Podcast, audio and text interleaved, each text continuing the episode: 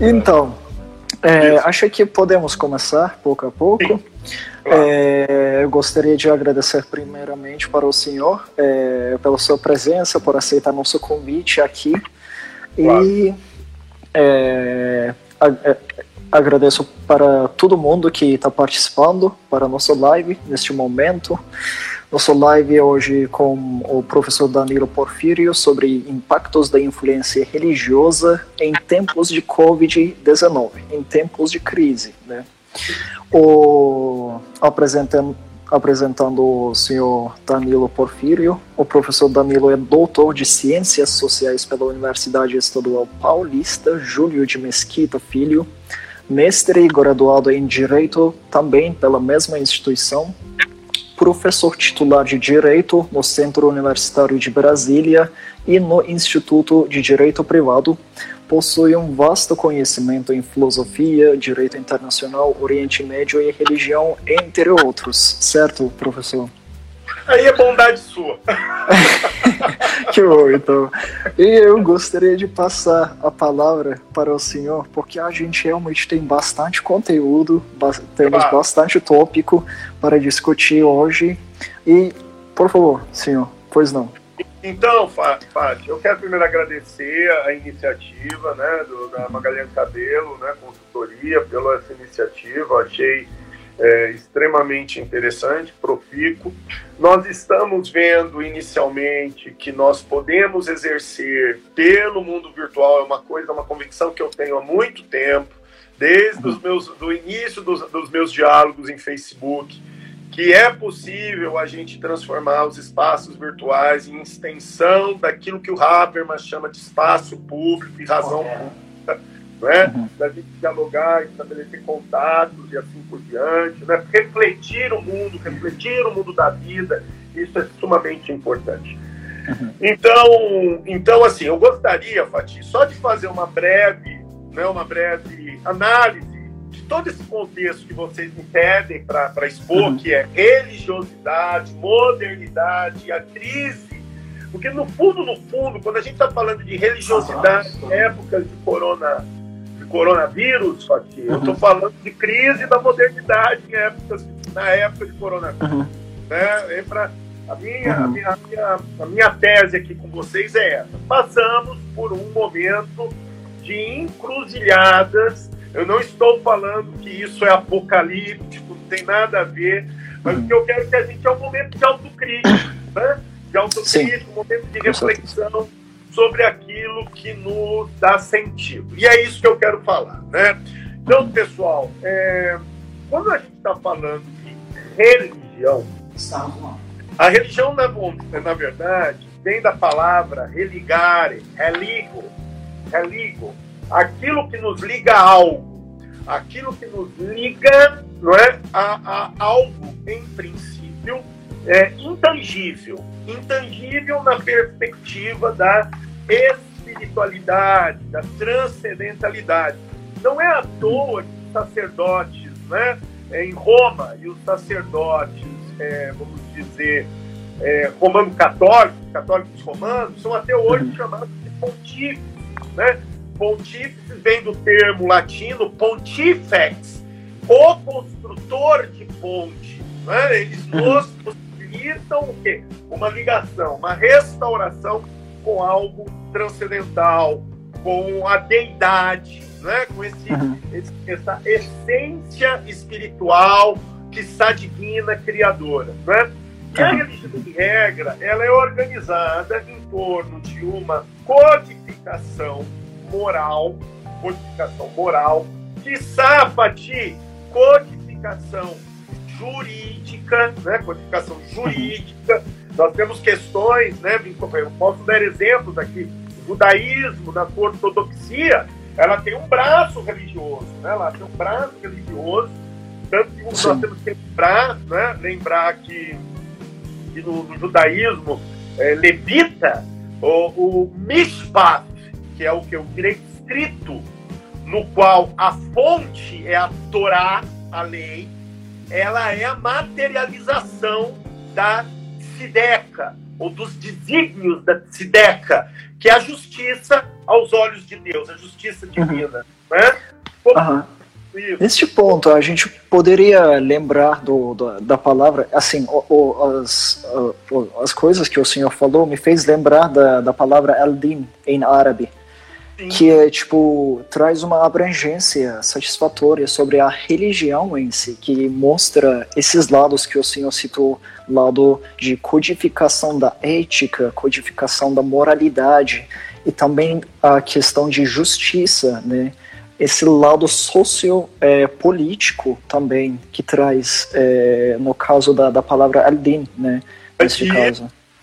Tanto que até ia falar isso, semelhantemente a essa visão, né, Pati, de Sideca, né, de Sideca que eu estava falando para você, nós uhum. temos a Dalá, ou a Dala, a Dalá, né, que é a justiça uhum. que oriunda de Deus, que isso. o quê? de alguma uhum. maneira se manifesta positivamente pelo FIC, pelo sistema de direito islâmico, no qual a sua fonte é a Sharia. Sharia que é revelada. A palavra, né, a fonte primeira da Sharia é o próprio Corão, né, Al-Quran, não é? o livro, uhum. não é? que é a palavra ali de Deus exposta. Não é?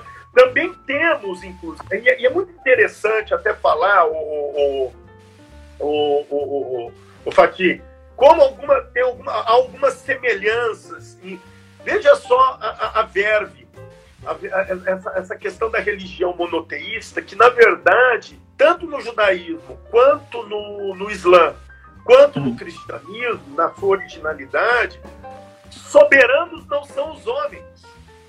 Uhum, soberano sim. é Deus. Isso. Uhum. soberano é... Davi não é soberano. Davi, na verdade, é o arauto do soberano. O profeta uhum. não é o soberano, os califas não são soberanos, eles são arautos do verdadeiro soberano. E da, mesma forma, não é? e da mesma forma, no cristianismo, na sua essência, a visão de Rex Deus, né? de Rex Deus. Né?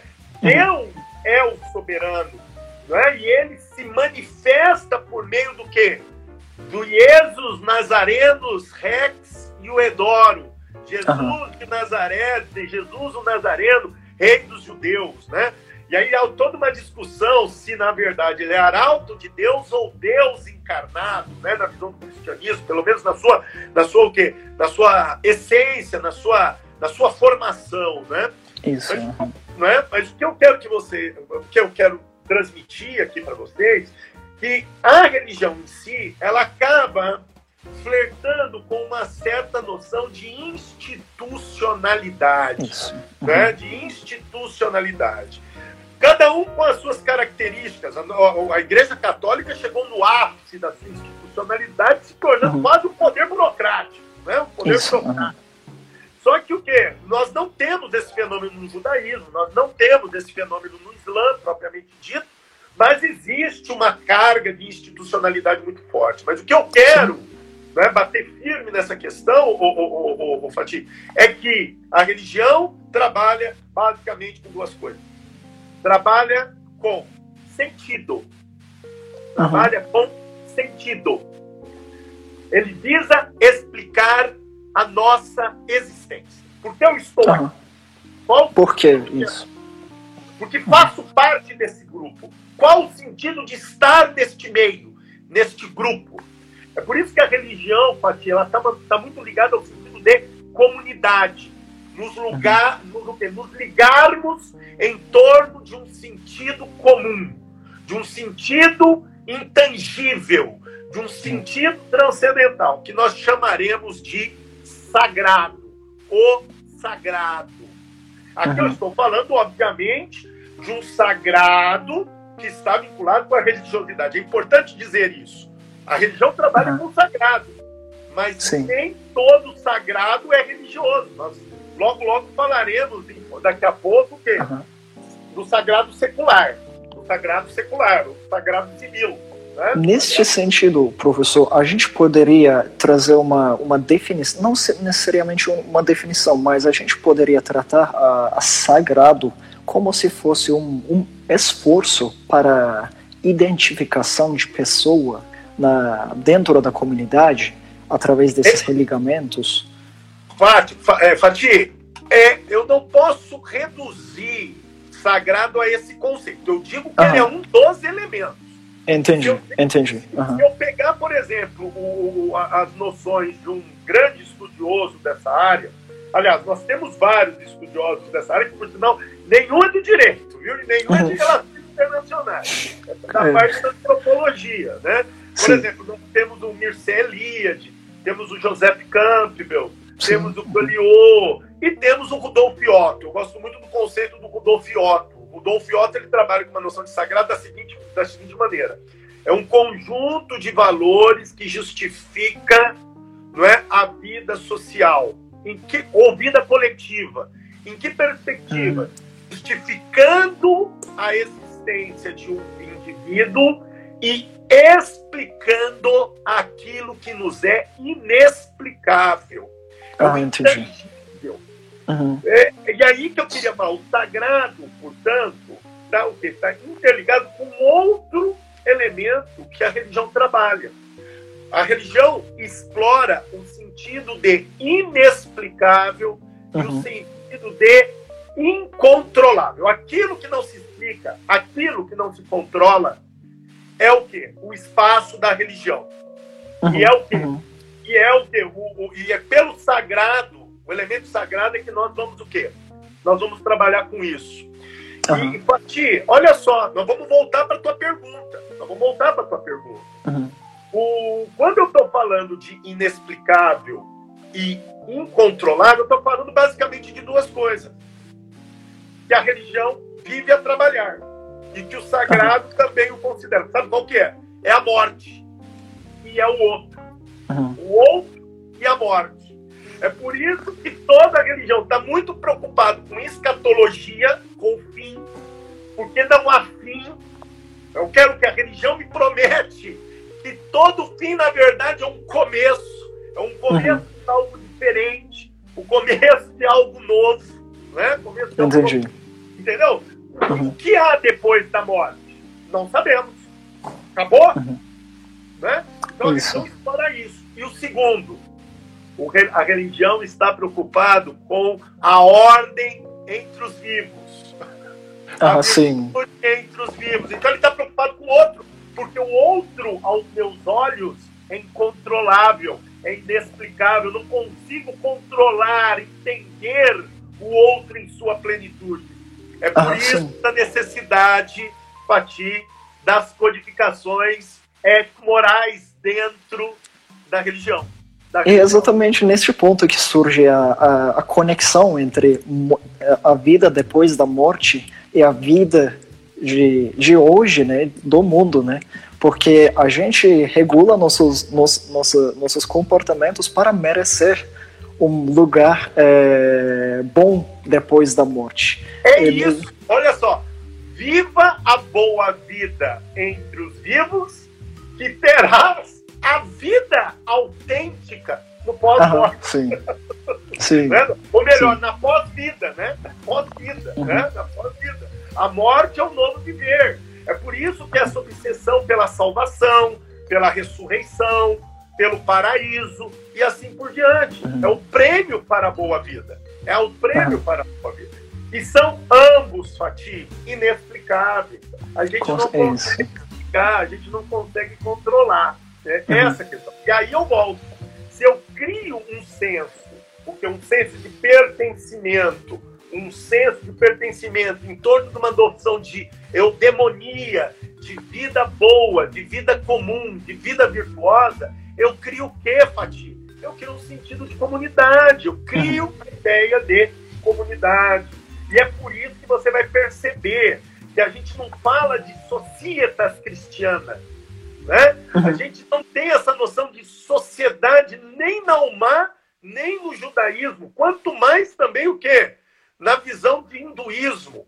Nós falamos de comunidade, somos um corpo orgânico, Todos nós fazemos parte de um grande corpo, não é? Uhum. Aonde, é, onde este corpo é regido por uma razão cósmica, é? que você vai chamar de Alá, outro de, de Jeová, outro de Jesus Nazareno, outro da tríade Brahma, Shiva, Vishnu e assim vai. Então, todos estão unidos em torno de uma causa, de um preceito, de um princípio. Eu volto a te provocar. Fati, uhum. noção de uma comunidade, a noção Isso. de tawhid, de, de unidade, né? que é uhum. muito presente. A noção hebraica de Omá, né? porque vem do mesmo, né? Omá, comunidade, TNC, uhum. colegiado, assembleia. Né? É muito interessante essa visão. E o que acontece, Fati? E é isso que eu quero dizer. Toda, então, essa lógica relacional está vinculando o quê? Está vinculado a um âmago, a uma essência de dever, né? De dever, Isso. de servir, de se sujeitar. Não é à toa que também no Islã, né? O termo muslim é aquele que está sujeito, né? Aquele uh -huh, sim. Sujeito, né? Muçulmano, né? Aquele que está sujeito. Eu falo que o Islã nos explica muito sobre religião. Eu falo que aos olhos do Ocidente, né? Ele pode nos ensinar o que já fomos e deixamos de ser. E deixamos, uhum. e deixamos de ser. Por que deixamos de ser, o, o, o Fatih? Porque, a, a, vamos dizer, a, a, a história, né? o, vamos dizer aí, o processo político-religioso dentro da Europa tomou seus rumos próprios. Né? Ela tomou, inclusive, uma conotação altamente política. Porque esse é o problema. Religião também justifica a vida. Se justifica a vida, justifica a vida ou numa perspectiva libertadora, ou numa perspectiva simplesmente o quê? De aceitação, de concordância. A religião pode ser um instrumento, o, o Fatih, de manutenção de poder, de justificação de poder, uhum. de validação, né, de sujeição, né? Sujeição, Sim. No sentido uhum. pior da palavra, de aniquilação do indivíduo, de aniquilação da pessoa em função quê? de uma de um, de um, de um desejo de um establishment, né?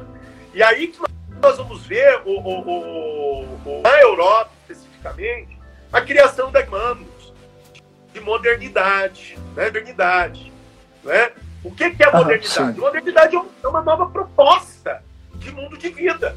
É uma nova proposta de mundo de vida. Quando eu estou usando o termo mundo de vida, eu estou usando a perspectiva também habermasiana, né? Mundo de vida. É uma cadeia de valores, princípios, preceitos que ditam, legitimam, validam né? Uhum. reais, né? relações dentro da sociedade. Inclusive o quê?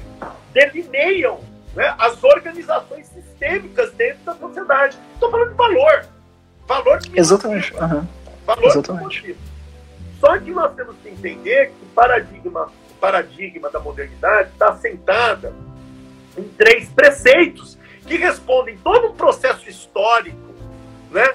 próprio da criação do Estado Nacional, próprio da primazia da Igreja Católica durante um certo período, né? os, os dogmatismos. Os preceitos são emancipação, emancipação, pluralidade e secularidade. Secularidade. Emancipar, emancipe, tirar a mão. Tire a mão de mim.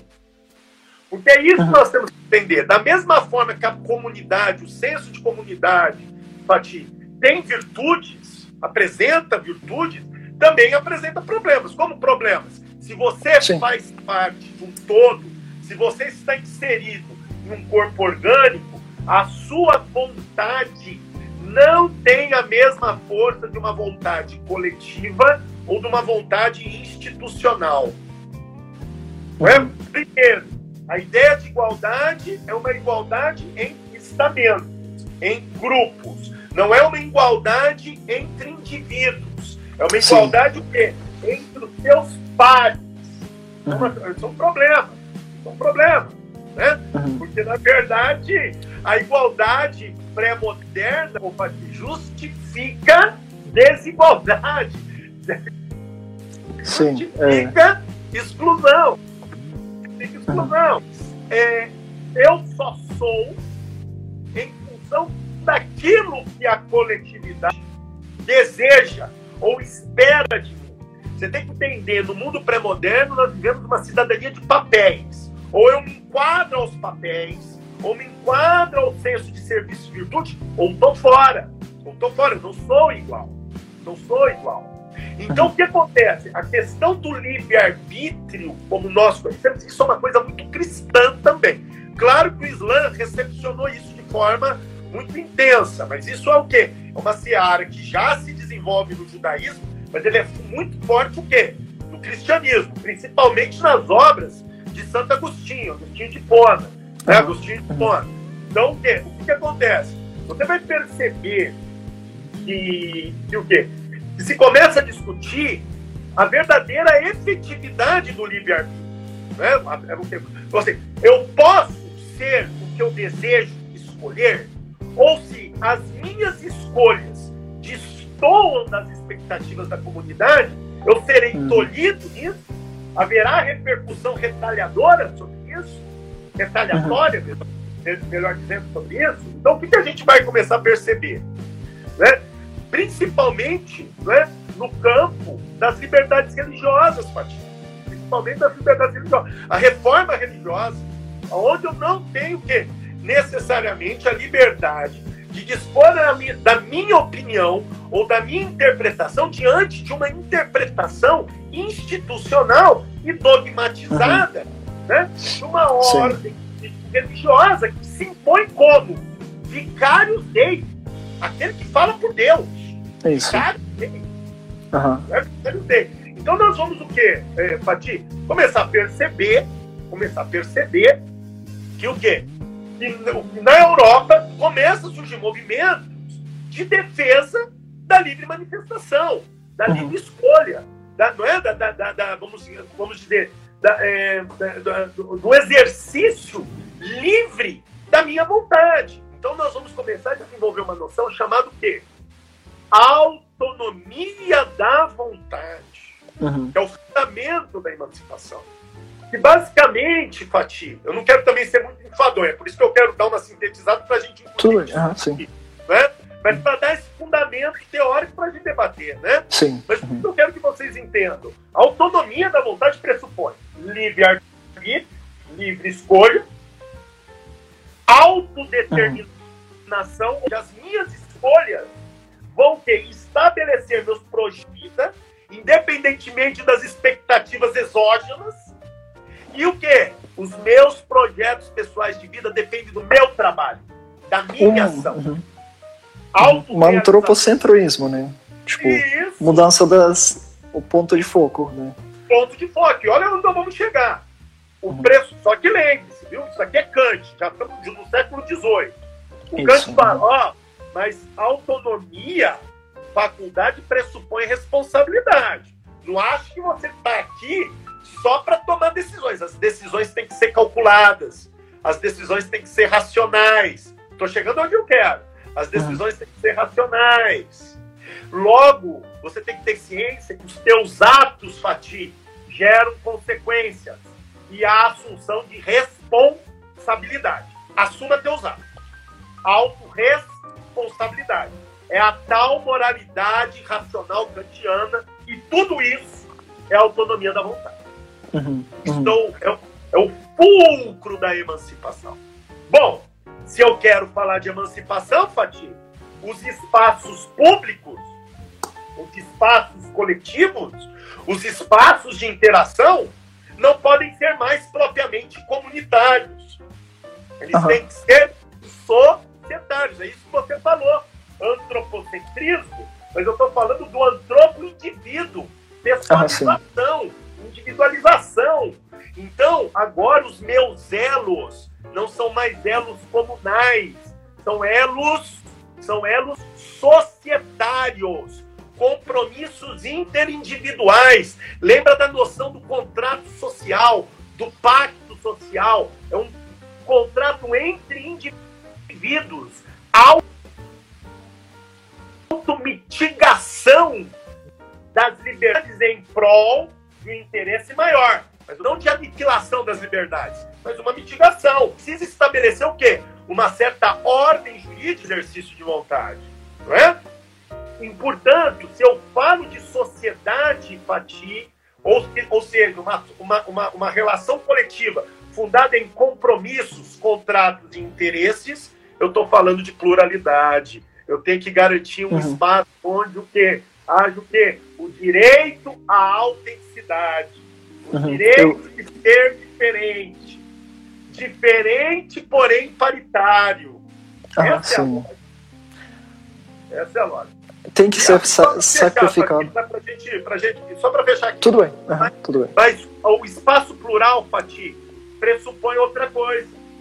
O espaço político pressupõe que o que as pautas decisórias não estejam, estejam sujeitas a critérios de encantamento majoritário, uhum. a critérios religiosos, morais e tradicionais majoritários. Volto a Kant. O critério uhum. tem que ser um critério moral racional. O critério tem que ser o quê? Critério neutro, decisório secular, secularidade.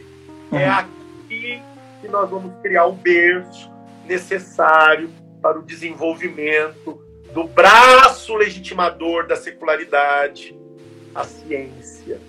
A uhum. ciência. Ciência, revolução científica, que já se inicia desde o século XVI, quando a gente está discutindo método, lá com Descartes, discurso do método, passando pelo quê? Dos racionalistas para os empiristas. Depois teremos as revoluções tecnológicas do século XVI, XVII, XVIII, aonde o quê? A promessa é a, a, a, a religião ela entorpece, ela necessariamente não nos conforta, ela nos cega. Essa é a lógica do iluminismo. Ela nos cega. Ah, Na verdade, Fati, nós temos que, pelo conhecimento científico, e depois daqui a pouco nós vamos falar sobre ciência, eu quero também ouvir você, vamos uhum. dialogar um pouco. Depois nós vamos falar sobre ciência mas o que eu quero que você entenda é o seguinte: a promessa da ciência é uma só. Entender as coisas do mundo, entender os fenômenos do mundo e controlar as coisas do mundo. Uhum, isso. Instrumentalização da vida. Sai a religião. Isso, Agora, uhum, tem isso. inexplicável. Eu uhum. quero explicar, eu quero entender, porque eu quero dominar, eu quero instrumentalizar, eu quero uhum. sujeitar. Talvez é isso que está em crise hoje, nesse momento que nós estamos passando. Uhum. É, uhum. Basicamente, o primeiro ponto que eu queria expor é isso. Pati, Ótimo. É, então, professor, eu primeiramente é, gostaria de falar sobre essa é, tentativa da religião de explicar o inexplicável e aquele que é incontrolável. O senhor já explicou perfeitamente esses pontos, mas exatamente neste ponto que começa o conflito entre ciência e religião, certo? Porque a gente tenta, em muitas vezes, explicar as como o mundo funciona através da religião. Porém, o que a religião normalmente responde é por quê. Sim. Então, perguntas são diferentes. A religião é mais focada para por quê, enquanto a ciência está mais focada para como, como, que o mundo funciona. Existe como essa... Quais as causas, né? Quais as isso, causas, sim, isso. E é, o problema, na minha opinião, surge exatamente neste ponto. A gente tenta explicar o como através da religião e uh, tenta explicar por que através da ciência. Então são dois, como duas perguntas é, diferentes é, e são áreas de estudos diferentes, a gente entra em um conflito neste ponto. Eu acho é, exatamente neste ponto que a, é, a argumentação religiosa começa a ocupar uma, uma, uma como posso dizer, uma área emocional dentro da política e leva as, uh, os governos para um certo nível de é, como posso dizer, é, centralização de poder. Porque quando o argumento Sim. é sagrado, a gente não tem como é, criticar aquilo. E o que a ciência realmente quer fazer é, ex exatamente. O que a ciência realmente quer fazer trazer essa crítica, quebrar as, é, as, os tabus, né, vamos dizer exatamente neste ponto, pelo meu entendimento, que surge esse conflito. E é, institucionalidade que o senhor tinha falado, eu achei muito importante nesse, nesse ponto, porque exatamente neste ponto que a gente tem nesse conflito, a institucionalismo surge através de uma, uma argumentação emocional que faz as instituições dogmáticas no Oriente Médio, por exemplo, dando exemplo da Saddam Hussein, ele se, se explicava como se fosse um, um ator democrático populista, mas a argumentação dele era religiosa para, é, como posso dizer, legalizar seu, seu governo. Eu estou levando a, o assunto um pouco para o lado político, mas realmente tem bastante exemplo que a gente podia enxergar é, exatamente neste, neste conflito, né? E em seguida disso, eu gostaria de falar sobre essa, essa crise de modernidade que o senhor trouxe. Poderia Sim. abrir mais um pouco esse, esse ponto? Que claro, claro, é, claro. É, é, é a fator da religião, como ele entra nessa crise da modernidade?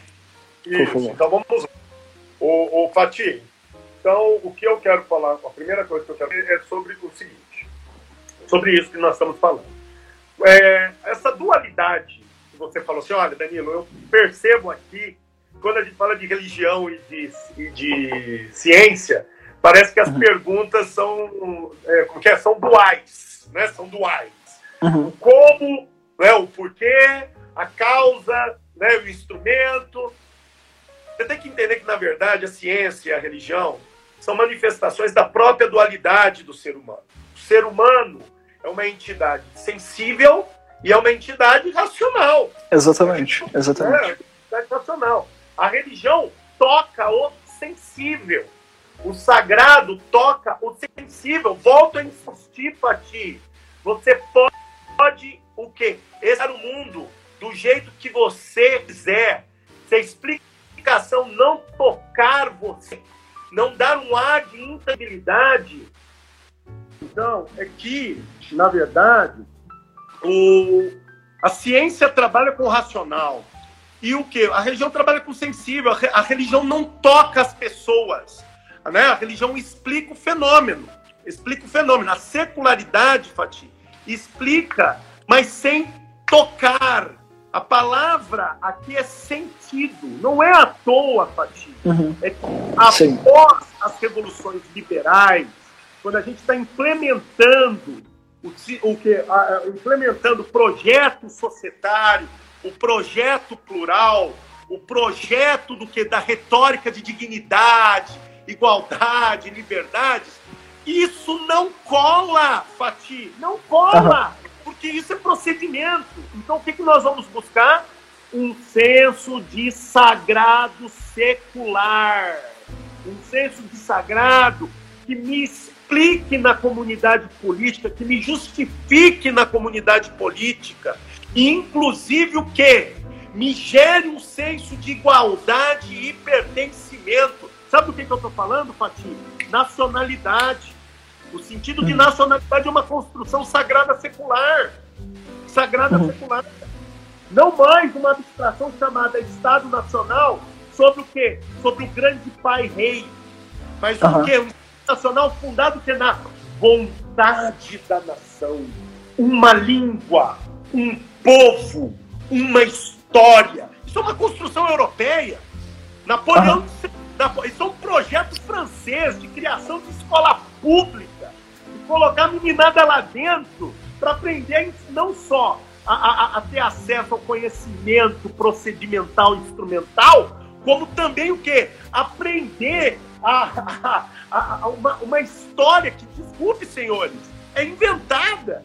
Uhum. Eu sempre falo assim, se eu tivesse que viajar no tempo conversar com Clóvis o Grande, falar assim, Clóvis, você sabia que você é o pai dos franceses? Ele vai falar, o quê? Ele falaria, o quê, meu filho? Tá capo na cabeça. Então cria-se uma noção de passado, cria-se uma noção de ancestralidade, cria-se uma que que de língua comum, ou francês, ou italiano, uhum. ou alemão. É uma língua, são línguas recentes. Essa língua que nós conhecemos é do século XIX, século XX, senhor. Século XIX, século Então cria-se o quê? Uma noção de sacralidade secular para dar sentido. Bom, parei. Parei. O, como, é, como o próprio Schopenhauer dizia, né? Se Kant dizia que o, o ser humano é um doente, né? a afecção deste doente são seus sentimentos, e se a razão é o quê? É o remédio, lamento. O doente é um doente sem cura. Não vai ter cura. Tá? Uhum. Se razão não vai ser o quê? Necessariamente batir a resposta para os males da alma, né? Para os uhum. males do quê? Das, das, das, vamos dizer, das sensações e dos sentimentos. Isso. Uhum. Né? Mas o que eu quero que vocês entendam, a ciência pessoal, ela vem para. Ele tem uma proposta específica, menino. Ele tem uma proposta de entender. Então eu falo sempre isso. O que é ciência? Ciência, acima de tudo, é método. Uhum. É uma, é, é, ciência é metodologia. É uma cadeia de métodos que diz o quê? Observar o fenômeno, apreender o fenômeno, analisar o fenômeno. Uhum. Né? E depois o quê? Por meio do quê? De uma cadeia dedutiva e uma cadeia de experimentações e comprovações, você vai o quê? Buscar demonstrar quais são as características desse fenômeno para o quê? Para instrumentalizá-lo. Uhum, então, o que nós temos que entender é que a ciência se legitima por isso. Por isso. Só que o que, que acontece ao longo que, o, o Pati? Ao longo do século XIX, do século XX e, sabe, do século XXI? Um processo de dogmatização da retórica científica. Sim. Como se a ciência, a ciência enquanto instituto, como instituição, né? e o cientista fossem o quê? Seres legítimos tautologicamente, por si só. Então, o quê? O homem da pesquisa aqui tem que ser ouvido, sem que haja o porquê. Por quê, por onde, como você chegou nessa constatação. O cientista que tem que o cientista, o pesquisador, o acadêmico, o universitário, tem que o quê? Buscar transmitir o seu conhecimento na legitimidade das formas de como ele alcançou esse conhecimento. Aham, sim, sim. Constatação. Nesse... Só que o que acontece, o, uhum. só para nós, você falou da crise, dessa crise sim. da modernidade. A crise da modernidade está basicamente fundada nesse processo de fracasso ideológico, uhum. de fracasso dogmático, de entender que a lógica científica seria o remédio para todos os nossos males. Uhum, em pleno século XXI, sabemos que não. Sabemos que não. Então, a gente pode dizer que surgiu uma sacralização da própria ciência? Quando eu ponto? falo de dogmatização, você pode colocar esse termo também. Dogmatização então, uhum. se torna o quê? Ele é, é quase uma retórica por si só infalível. Uhum. Infalível. Então, afastando de uma sacralidade religiosa, vamos dizer, a gente se aproximou mais a uma sacralidade científica. Isso que gerou essa crise, então, ou como, como é, a gente podia entender? Que o, o, o, volto a insistir, ciência é método. Ciência é uma cadeia metodológica. Ciência, portanto, o meu bom Pati, é meio. Não é fim. Nós Entendi. transformamos ao longo do tempo o quê? A ciência em um fim tautológico, que ao, se auto uhum. Tanto que o que me cansa muito ouvir em época de coronavírus, essa disputinha, né? Ciência uhum, ou não ciência, né? To be or not to be. Exatamente. Né? Ciência ou não ciência. Mas o que me assusta são aqueles que falam ciência, ciência, ciência, não me mostram aonde há ciência. Porque uhum. eles estão usando o quê? A retórica científica de forma rasa e vazia, porque a população quer explicações. Então há um uhum. problema, Pati, comunicacional. que é um uhum. outro ponto de descrédito da modernidade, da secularidade e, inclusive, do seu instrumento maior, a ciência. Uhum, sim. O mundo sim. acadêmico, o mundo científico, e aqui eu vou falar mais do Brasil. Já ouvi isso de colegas acadêmicos. Uhum. Não tem compromisso de se comunicar com o homem leigo. Discordo plenamente. Ele tem que se comunicar. Ele uhum. tem que levar esse conhecimento dentro da linguagem do seu ouvinte. É comunicação, meu amigo. Comungar. Comungar da mesma palavra. Você uhum. quer o que? A minha legitimidade? faça com que eu entenda você. Eu entenda você. Faça um tipo de transparência, então. É, isso então, que... não, só, não só transparência, Pati, mas um pouco de humildade. Um Aham, entendi. Aham, não é? Um é, pouco de humildade. Entendi. De entender que humildade. o pluralismo não permite estamento. Quanto mais uhum. estamento entre a comunidade científica com a comunidade não científica, sabe? Uhum. Eu sempre falo isso o, o teu pai e o meu pai não talvez não tiveram a mesma instrução que nós tivemos. Isso uhum. não nos faz melhores que eles. Por sinal, eles é que nos deram o quê? A base para que o quê? Nós é, viéssemos a ascender. Então nós uhum. temos que entender que a sociedade, de uma forma geral, né? A sociedade, de uma forma geral, devemos ter o quê? Uma dívida de gratidão a ela. Porque nós chegamos uhum. aonde chegamos por ela. E, e aí o que acontece? Diante, Pati, Pati uhum. dessa. É... Então, ótimo. Então, Fati, o que, que eu estou falando, né? Então, primeiro, a primeira, a primeira crítica que eu faço nessa, nessa, nessa. Primeiro que eu também tenho que te falar uma coisa para você. Eu não, eu não sou, não compactuo com a ideia de pós-modernidade. Aham, pós sim, sim. Eu entendo que a modernidade realmente é um projeto inacabado, ele é autofágico, ele é autocrítico, ele é um, é um verdadeiro camaleão sistêmico, né? Um camaleão uhum. sistêmico está sempre o quê? se renovando.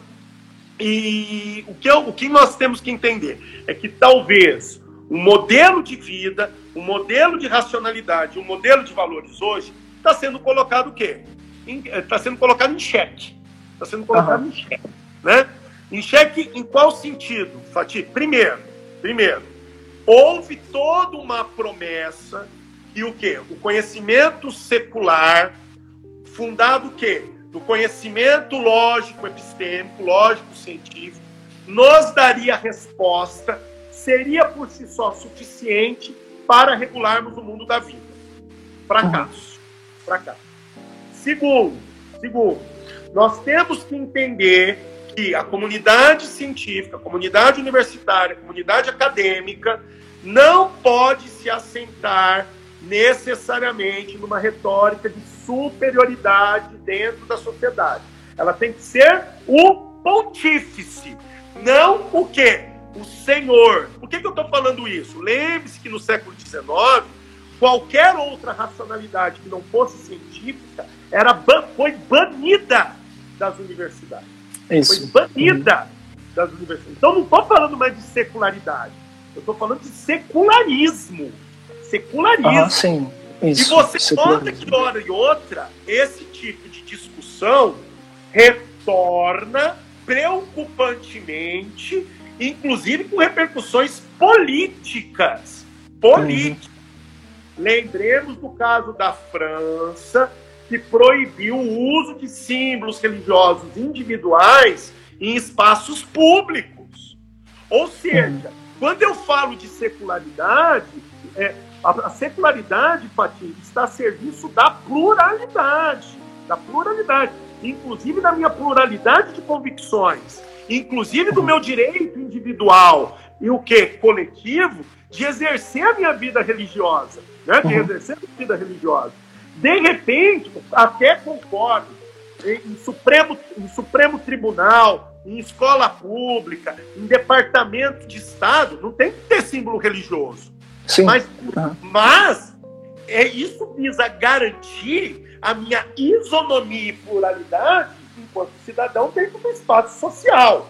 Então, isso, uhum. eu, eu ostentar os meus símbolos, eu ostentar os meus símbolos, individualmente, é um direito, é uma garantia constitucional. Uhum. E o secularismo, quando que se estende disso, você aluno não pode vir de kipá, você aluna não pode vir de véu, você aluno não pode vir com crucifixo no que no pescoço, isso é o quê? É contraditório a todas as conquistas da própria modernidade. Os uhum. iluministas estão o quê? Estão virando no túmulo. Estão virando no túmulo. Uhum. Porque é o Nesse ponto. É. Ele, uhum. E isso também, hoje, é um meio de descrédito do próprio quê? Da própria retórica secular.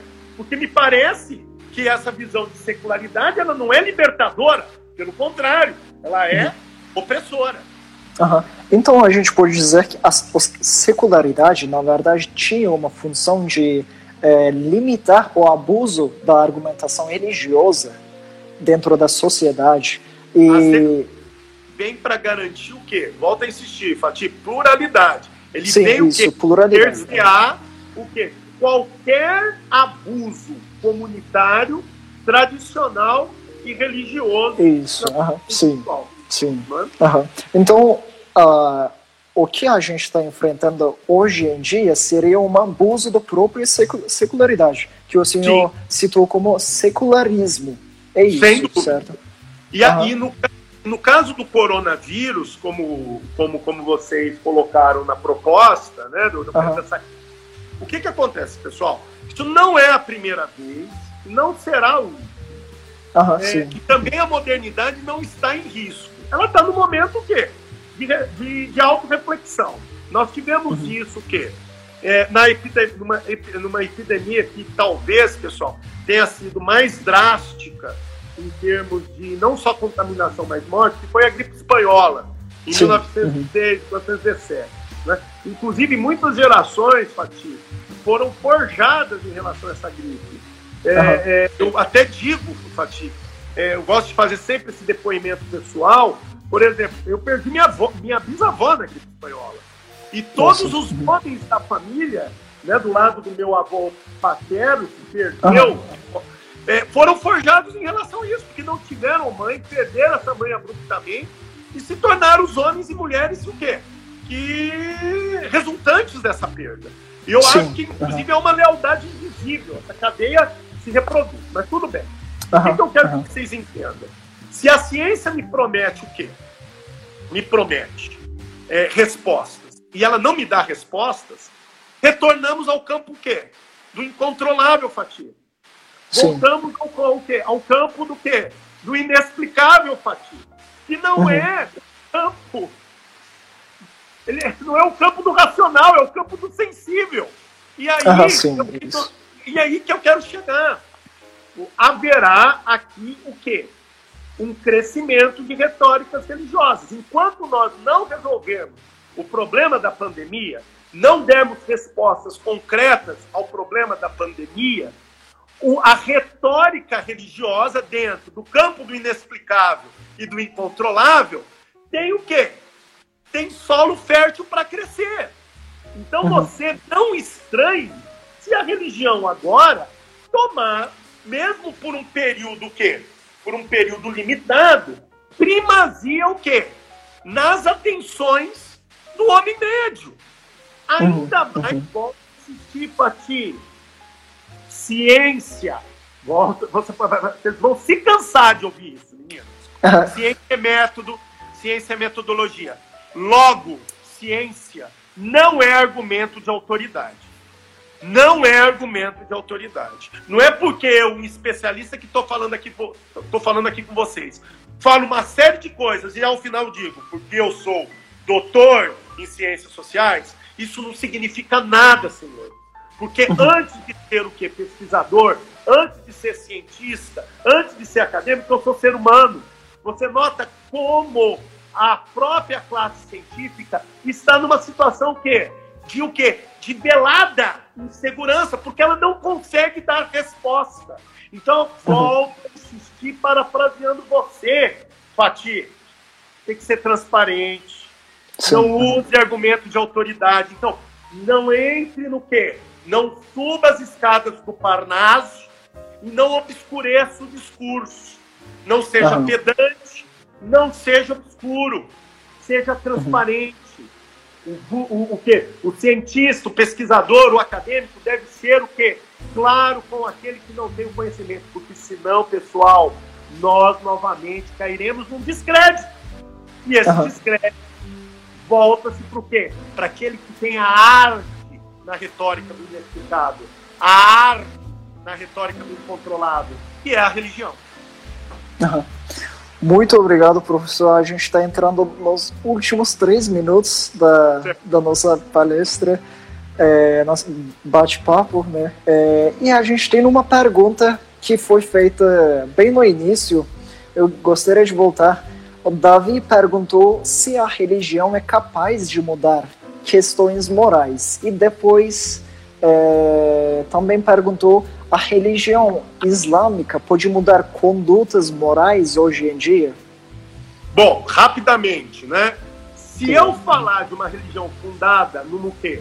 Numa crença esclarecida, então uma coisa é uhum. pistes, né? Uma crença, uma fé que se abre também para a crítica. Eu acho que há possibilidade, sim, de modificações da vida, né? De modificações uhum. da vida. O problema é quando é filho essa fé que é libelada, obscura, né? obscurantista. Aí é complicado. Uhum. Lembre-se que os grandes movimentos emancipatórios, inclusive a reforma religiosa, foram uhum. frutos, foram, nasceram o quê? Da religião. Entendeu, Davi? Uhum. E nós temos um exemplo no Islã clássico, que o quê? Que entende, inclusive, que Deus, junto ao homem, está aqui para acompanhar as mudanças da sociedade. O Instituto Jurídico da Ijtihad, que é o quê? Que nós chamamos de jurisprudência, né, Fatih? Né? Ijtihad, ele é um instituto que o quê? Usa a fé e a racionalidade prática, porque as portas do Islã, como muitos dizem, da interpretação não estão fechadas, não. Né? Porque, uhum. do, do, contrário, eles estariam vivendo ainda lá no século VI. Aliás, no uhum. século VII. E uma última pergunta bem breve. Qual é o papel da religião no Brasil para o combate ao Covid? Eu acho que, sendo, seja kardecismo, catolicismo, pentecostalismo, neopentecostalismo, protestantismo, a religião tem que ser um instrumento de conforto, de uhum. amparo. Uhum. Nunca de obscuridade. Tá certo? Uhum. Ótimo. Volto a dizer, nós somos duais, sensível e racional. E a religião trabalha com sensível. Não temos também que vilanizar a religião. Aham, entendi. A população está muito dividida. Como a religião pode ajudar na conscientização e no combate ao Covid neste momento? Retóricas de sentimentos comunitários, né? Uhum. né? Que a gente pode trabalhar não só com a sacralidade por meio da deidade, mas a sacralidade do que do homem, a sacralidade do indivíduo, o senso de alteridade. Uhum. Porque, uhum. querendo ou não querendo, Pati, mesmo com os abusos do obscurantismo, os códigos morais religiosos têm sempre como que fundamento o outro, o alto, uhum, entendi. outro. É? Entendi, entendi. Realmente muito obrigado, professor, pela sua presença aqui. Realmente foi muito legal esse, esse, esse bate-papo. Agradeço cordialmente. Eu mais uma vez. Eu que agradeço. E mando um abraço para todos né, da consultoria. Abraço uhum. a todos que me ouviram